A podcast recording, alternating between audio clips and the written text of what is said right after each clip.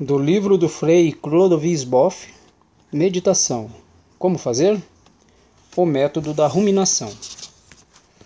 Introdução. A meditação hoje e sua importância. O homem moderno desaprendeu a arte de meditar. É pobre de interioridade. Vive de fora para dentro, reagindo aos estímulos exteriores como um autômato. O homem moderno foi para a lua, mas não sabe entrar no próprio coração o poeta cristão Eliot, já em 1925, chamou os modernos de, abre aspas, homens ocos, fecha aspas, no, poemas, no poema do mesmo nome. Abre aspas, nós somos homens ocos, os homens empalhados, uns nos outros amparados, o elmo cheio de nada, ai de nós. Nossas vozes que juntos sussurramos são quietas e sem expressão como o vento na relva seca ou os pés de ratos sobre o cacos. Em nossa adega evaporada, forma sem forma, sombra sem cor, força paralisada, gesto sem vigor. O corre-corre cotidiano nos deixa descentrados e dispersos. Assim, agitados, vivemos voltados para fora. Somos como uma pensão popular, atravessada o tempo todo por todo tipo de gente Desse modo, corremos o risco de perder nossa identidade. Não sabemos mais quem somos e nem para onde vamos. Vamos nos tornando vazios, subjetivamente depauperados. Daí vem a falta de paz interior, a angústia, quando não o desânimo e a depressão. Se não se põe remédio a esse estado de coisas, acaba se perdendo o gosto de viver e de crescer. Então, o sentido da vida se obscurece e o véu cinzento do tédio se estende lentamente sobre tudo. Ora, para fazer frente a esse quadro, excelente remédio é a meditação. Valor antropológico e especialmente terapêutico da meditação. A meditação vale para todo mundo e não é só para as pessoas de fé. É uma questão profundamente humana. Quem medita adquire uma identidade mais sólida, ganha em autorrealização, vê mais sentido nas coisas, percebe mais encanto em seu mundo, sente-se mais cheio de serenidade, equilíbrio e felicidade interior. Ademais, cresce sua sensibilidade aos valores profundos da vida. Seus sensores espirituais se aguçam, tudo o toca, e mesmo o fere, embora seu espírito assimile toques e golpes, fortalecendo-se com eles. Pode mesmo acontecer que os efeitos da meditação se façam sentir sobre o próprio psiquismo, fazendo o meditante experimentar levitação, calor e até cessação da dor. É inegável que a meditação representa um meio poderoso para aliviar a fonte interior que cada um traz no fundo do seu coração e que as preocupações da vida acabam poluindo e entulhando. A água que eu lhe der tornar-se-á nele uma fonte de água que jorra para a vida eterna. João capítulo 4, versículo 14. Altíssima figura meditante, Cristo mesmo recomenda: quando orares, entra no mais fundo do teu quarto, passa a chave na porta e dirige tua oração a teu Pai, que está aí em segredo. Mateus capítulo 6, versículo 6. Buda, a figura meditante mais típica da história das religiões, ensina que o comportamento do homem segue sua mente, como a roda segue o pé do animal que puxa a carroça. A uma mente dispersa segue uma vida inquieta e infeliz. A uma mente meditante segue uma vida serena e bem-aventurada. A meditação é um poderoso instrumento de pacificação e de integração interior, como diz o Iluminado. Abre aspas. Como a chuva penetra numa casa mal coberta, assim também as paixões penetram numa mente não habituada à meditação. Como a chuva não penetra numa casa bem coberta, assim também as paixões não penetram numa mente habituada à meditação. O fato é que, desde meados do século XX, a meditação de estilo oriental, Zen, Yoga ou qualquer outra que seja, começou a atrair a atenção geral dos ocidentais. A partir dos anos 70, ela chegou a interessar inclusive os homens de negócio. Foi e está sendo vista como valendo por si mesma, inclusive fora de um objetivo religioso. Constatou-se que a meditação pode ser usada simplesmente para desenvolver o potencial humano, na medida em que ajuda a unificar o self, alargar a consciência, iluminar a mente, estimular a intuição criativa. O homem moderno viu que a meditação não fazia bem somente à alma, mas também ao corpo e à mente ou psique. De fato, a rotina frenética do nosso tempo conduz facilmente ao estresse e a toda série de doenças ligadas ao estresse alteração do metabolismo, hipertensão, úlceras, dores de cabeça, asma e insônia. Viu-se então na meditação um poderoso recurso que atingia a raiz de toda essa sintomatologia.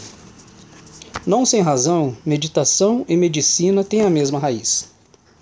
Descobriu-se, pois, que a meditação, além de seu uso religioso, pode também ter um uso puramente terapêutico.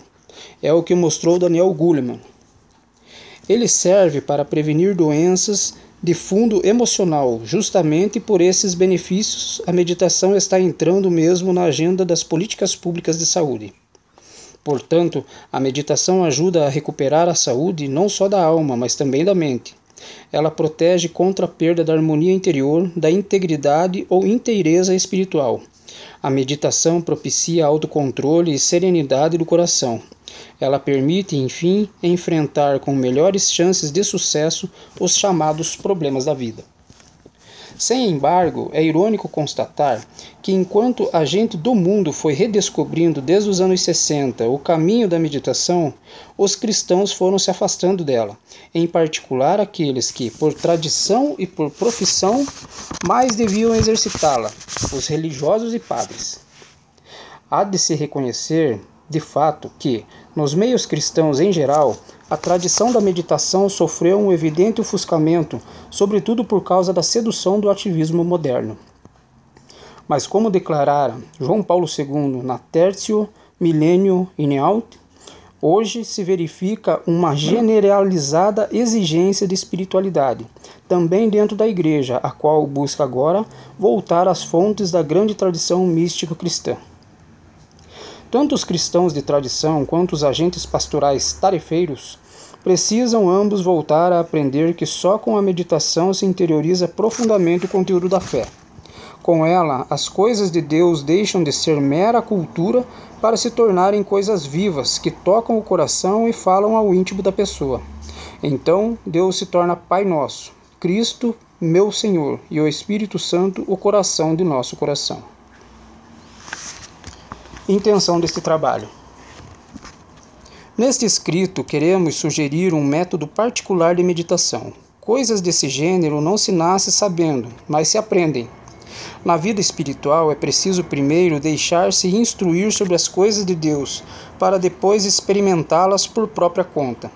Importa partir do base sólida da grande tradição, a fim de garantir a autenticidade da própria caminhada e não se perder em auto-enganos.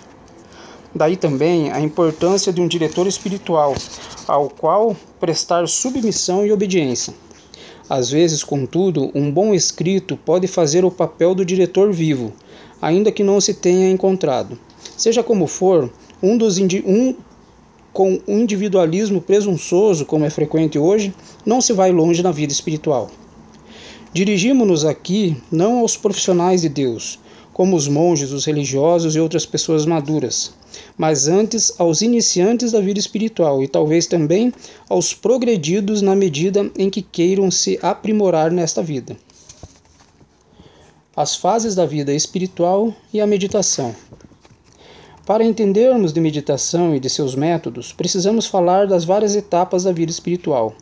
De fato, a meditação acompanha o crescimento da vida espiritual de cada um. Em verdade, convém se nutrir segundo a própria capacidade, como ensina São Paulo.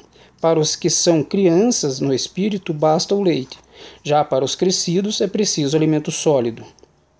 Santo Inácio também disse insistentemente isso.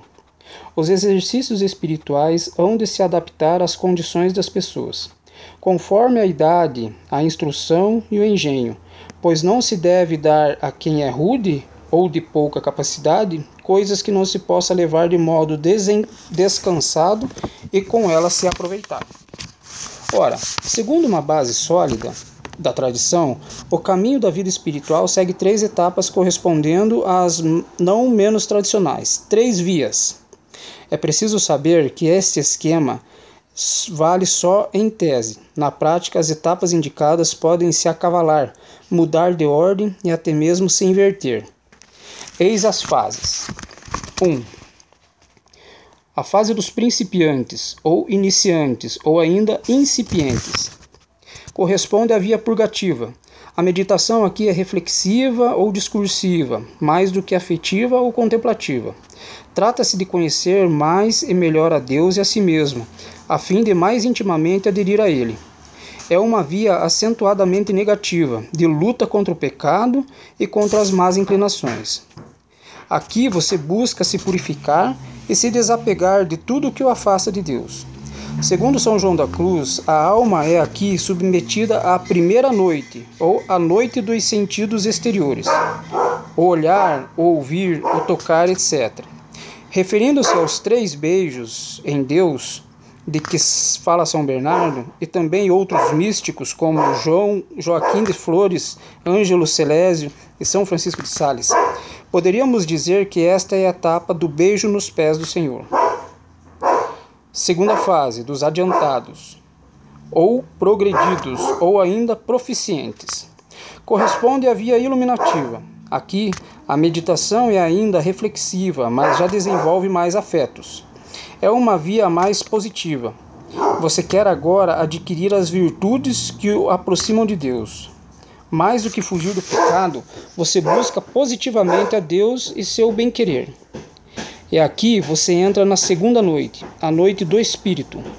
Esta, através da aridez espiritual, purifica a mente e suas faculdades, inteligência, vontade e imaginação, para o encontro com Deus. É na linguagem de São Bernardo a etapa do beijo nas mãos de Deus. 3. A fase dos maduros, ou adultos, ou ainda perfeitos. Corresponde à via unitiva. Nessa etapa, você só quer buscar o amor de Deus e nada mais.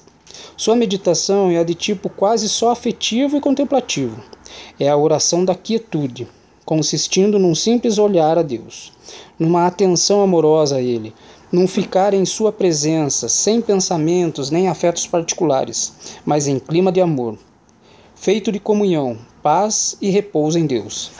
Aqui vai se entrando na terceira noite, a noite divina, que é a noite da união, onde brilha a chama de amor viva. Nome de um poema de São João da Cruzes. E se entoa o Cântico Espiritual, título de outro poema do mesmo doutor é a etapa do beijo nos lábios do Senhor.